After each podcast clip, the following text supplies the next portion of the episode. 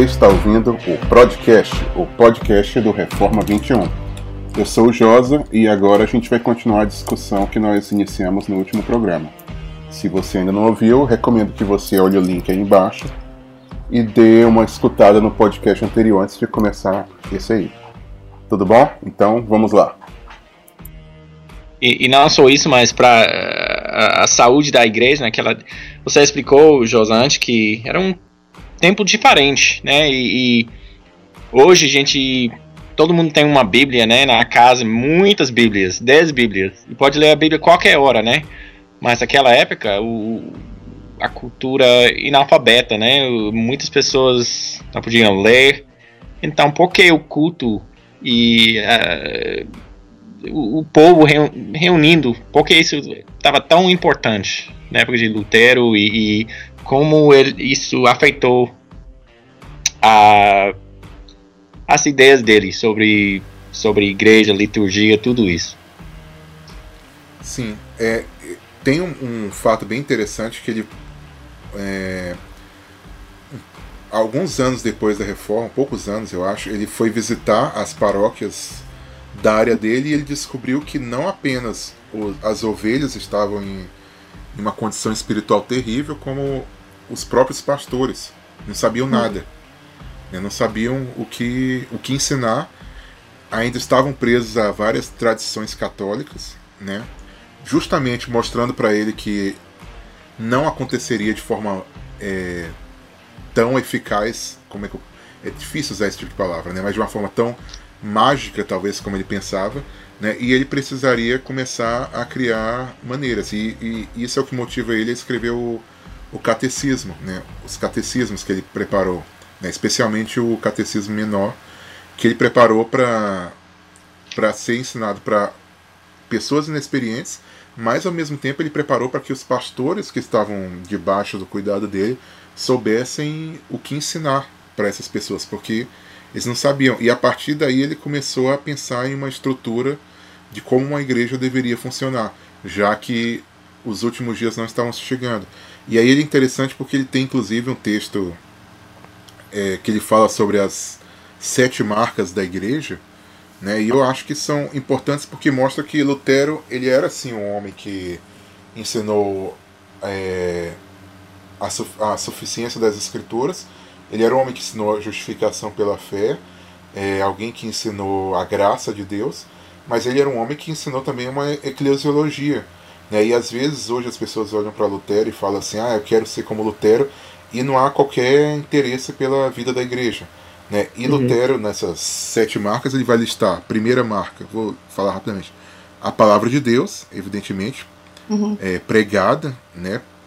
É, a, segun, a segunda, o sacramento do batismo, e a terceira, o sacramento do altar, que é a ceia do Senhor, que para ele é a palavra de Deus também, só que de uhum. forma visível né, no, nos sacramentos.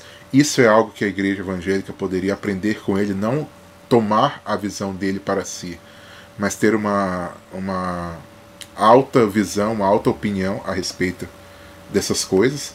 Né? E, e veja como elas estão em, em, segundo e em terceiro lugar aqui, né? praticamente no segundo lugar, junto com, com a palavra de Deus.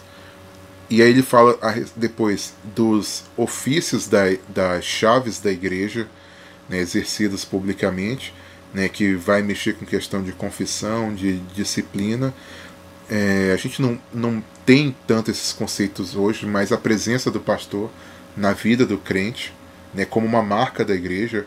Hoje em dia, uhum. muitos pastores veem eles se veem basicamente como treinadores de líderes, e aí esses líderes que vão ser as pessoas que vão lidar com as ovelhas, que na verdade vão ter que se tornar líderes depois para lidar com outras ovelhas, para tornarem líderes, e aí esses pastores nunca lidam diretamente com ovelhas, nunca mexem com esse tipo de coisa.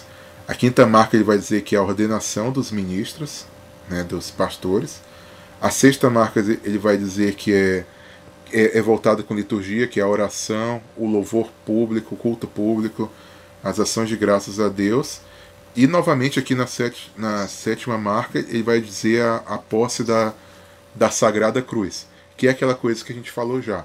Né? A igreja como aquela que é, carrega a cruz de Cristo hoje aqui no mundo, né? Aquela que recebe os sofrimentos de Cristo, que vive os sofrimentos de Cristo hoje. Então, é, a gente vê que é algo assim que tem uma visão altíssima da eclesiologia. Ele era alguém que tinha uma visão altíssima da palavra de Deus, mas ele sabia que a palavra de Deus ela deveria estar dentro de um contexto em que a igreja era essencial, em que os sacramentos eram importantíssimos. É. Né? E perceba como nessas marcas, praticamente todas as marcas, como o pastor está, está envolvido nelas também. Uhum. Né? Ele não está envolvido só na palavra, ele não está envolvido só nos sacramentos, mas ele está envolvido diretamente em, em, praticamente tudo aqui. Né? Na liturgia, ele está envolvido na, na confissão do, dos pecadores, está envolvido na ordenação, está envolvido em tudo mais. Então, assim, ele tem uma visão de igreja é, que foi se desenvolvendo com o tempo, né, eu acredito, justamente por conta dessa decepção de perceber que é, o mundo não estava acabando, né? E, e ao mesmo tempo ela continua sendo firmada naquela velha, naquela antiga visão dele da teologia da cruz, né? Porque aí no final, quando ele vai mostrar essas marcas da igreja, a última marca ele vai dizer o que? É a possessão da Sagrada Cruz. Então acredito assim que para o nosso tempo, é, Lutero tem tem muito a ensinar e, e, essas são só só algumas coisas, na verdade, né? Mas que a gente vê alguém bastante diferente de nós, né? Alguém que que viveu num tempo muito mais não vou dizer mais complicado, mas que viveu num tempo com as suas próprias complicações e que apesar de algumas coisas ser distante, tanto doutrinariamente quanto na prática, ele tem, tem bastante coisa para para nos ensinar. Isso é, é, simplesmente uma, uma pincelada aqui do que nós poderíamos aprender com ele. É. Você falou no início aí, Josa, que uh, muitos vejam uh, Lutero hoje como um, um revolucionário, né? Uhum. Uhum. Mas a gente não chama a revolução da igreja, a gente chama a reforma Sim. da igreja. Pode comentar sobre isso aí, uh, a, a evolução do, das missas católicas para um culto protestante e qual passos uh, Lutero tomou aí? É interessante, né? Porque Lutero, ele, quando a gente usa essa palavra reforma, a ideia de Lutero era realmente não era criar uma coisa a partir do zero, né? Não era simplesmente se como é que eu vou dizer, se separar, né? A ideia era, era realmente. Não era um cisma. Não, não era um cisma. A ideia era justamente voltar às coisas é, que ele considerava bíblicas, que ele considerava históricas. Né? Tanto que, se você for ler as 95 teses, é, há momentos em que ele, ele, ele, ele vai falar sobre as indulgências, ele não está totalmente contrário. Assim. Ele está lançando isso como uma discussão de qual que é o papel das indulgências na, na vida cristã né, porque a igreja não estava fechada nessa questão.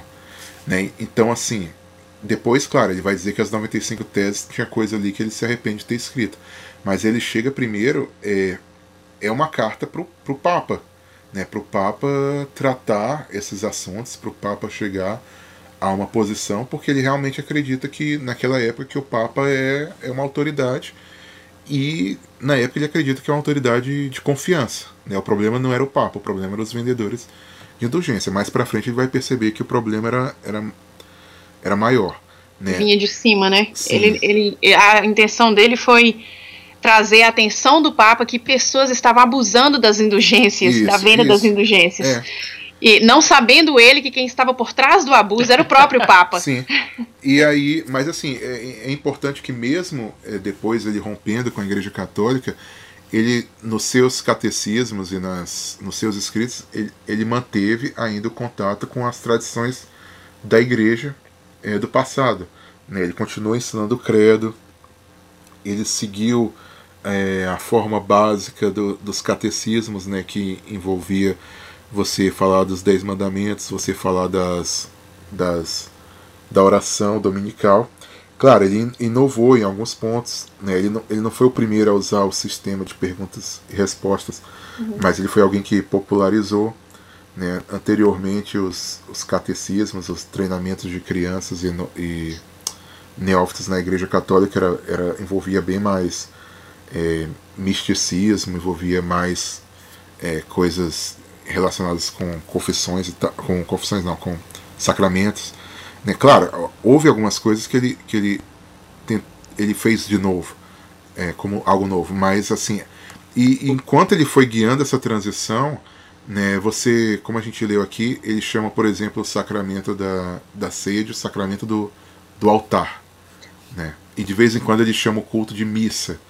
Né? Mes, é, o, que eu, o que eu acho legal, João, nisso aí, é, é que é interessante que de, do começo da reforma levaram pelo menos cinco anos até o primeiro culto realizado completamente todo em alemão, que era Sim. a língua do povo. Que eu acho que também foi algo que eu estava lendo que eu achei bem interessante, a forma como ele ele tinha essa preocupação com as pessoas. Então, algumas coisas que ele não consideravam, assim, que ele não considerava primárias, embora considerasse importantes, ele levou um bom tempo para mudar. Sim. Então ele ainda levou um tempo em que o culto tinha uma boa parte em latim, embora a pregação da palavra, que era o mais importante, era feita na língua do povo. Algumas outras partes do culto era do culto e como ele, como você falou, ele, ele mesmo não via problema em chamar de missa até certo ponto. Era em latim, porque era como as pessoas estavam acostumadas. Ele não simplesmente chegou lá, bateu o martelo na porta da igreja e no outro dia já estava fazendo um culto com cinco, Sim. um momento de louvor com cinco músicas, depois uma pregação e aviso no final. É.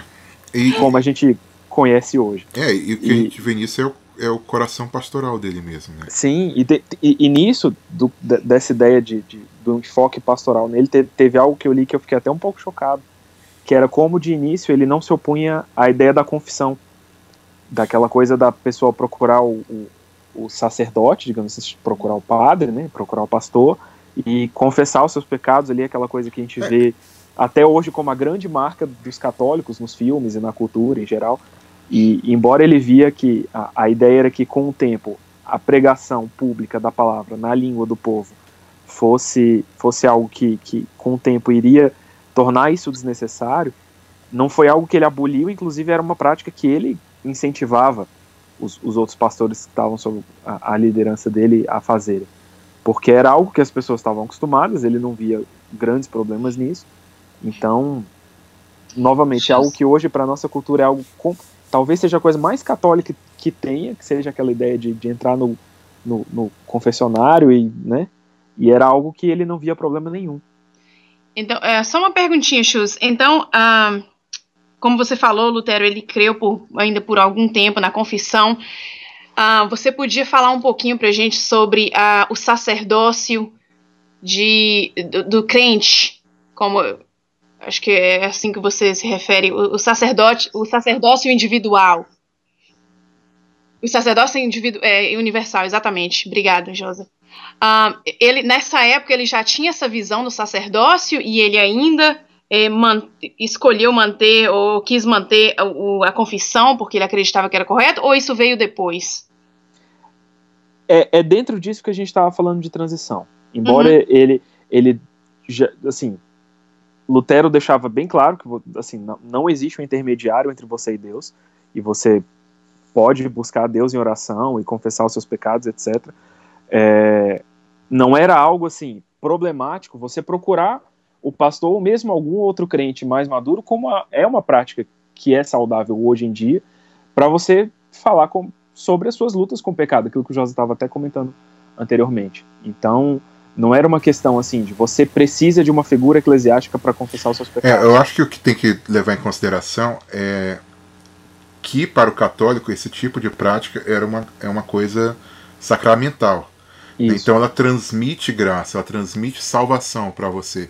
E Lutero, mesmo mantendo essa prática, ele não estava ensinando ela de uma maneira sacramental.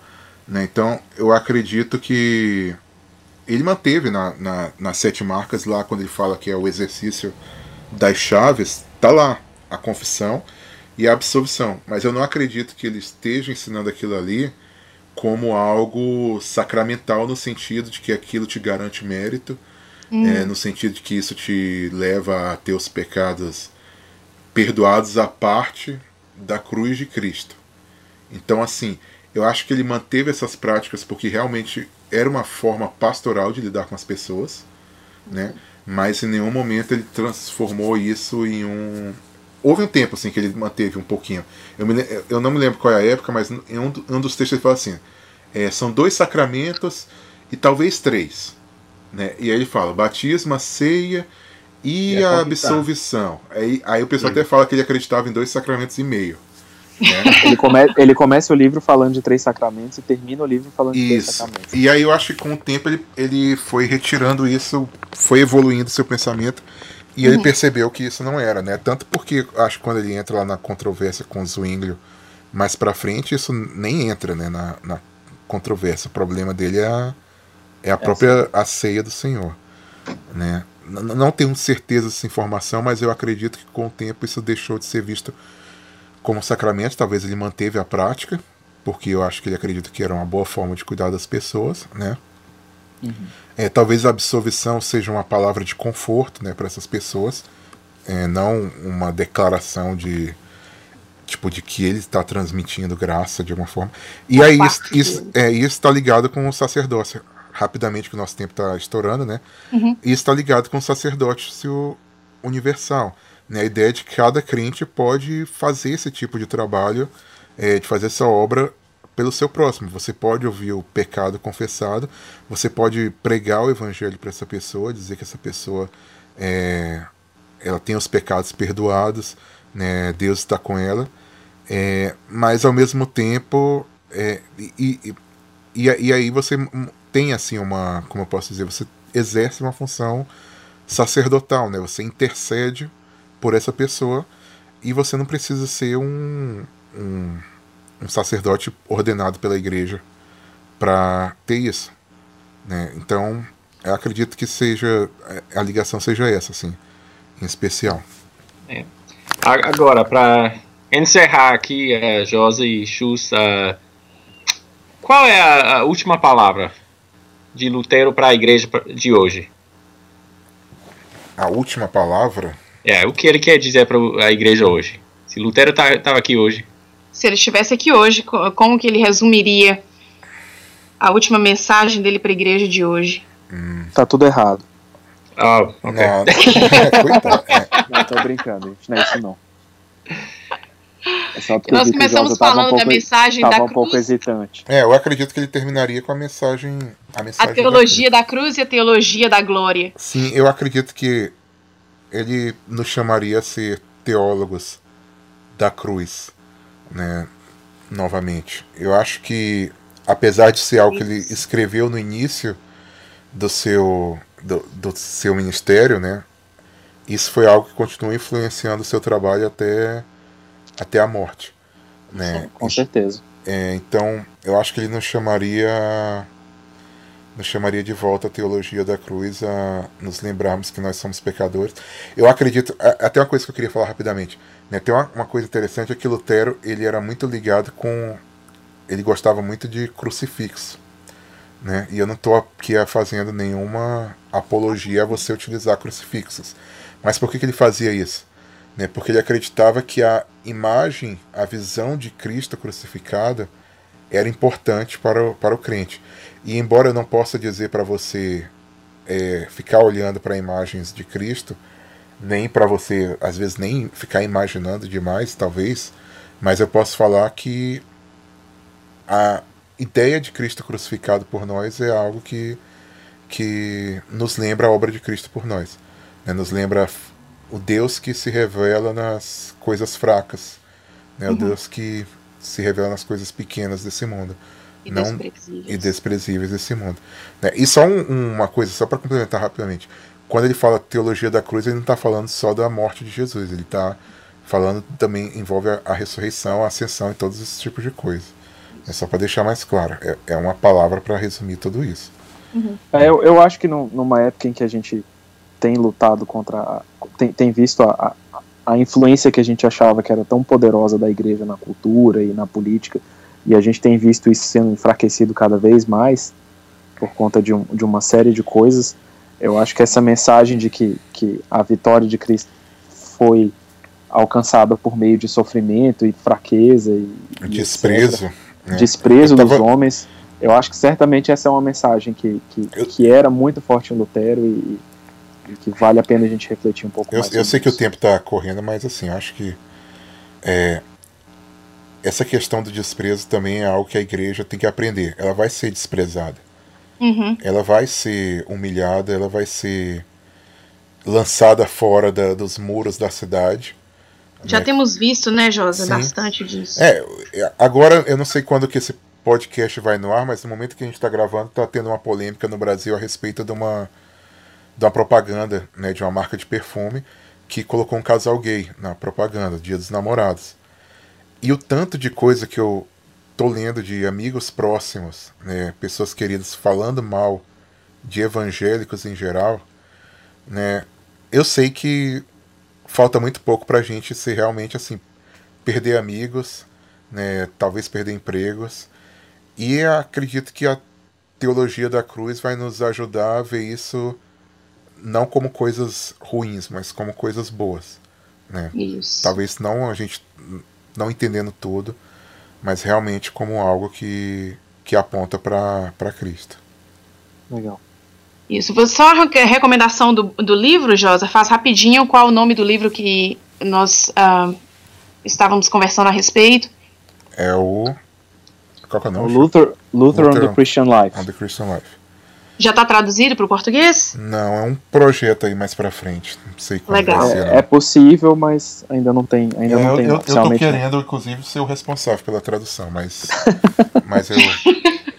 Pressiona depende, aí, Josa. Não, não depende só de mim, o pior, não depende, Sim. não depende só do editor, né? Então. Sim, mas pressiona ele para ele pressionar as pessoas que dependem. Tá bom. Então é isso, gente. Obrigado por ouvir até agora. Eu sei que o papo passou um pouquinho mais do que a gente queria. E, mas na verdade, assim, eu acho que dava um bom, é um bom tópico para a gente conversar mais outro dia também. Isso. E obrigado aí por ter ouvido a gente. Um abraço, até a próxima. Até mais.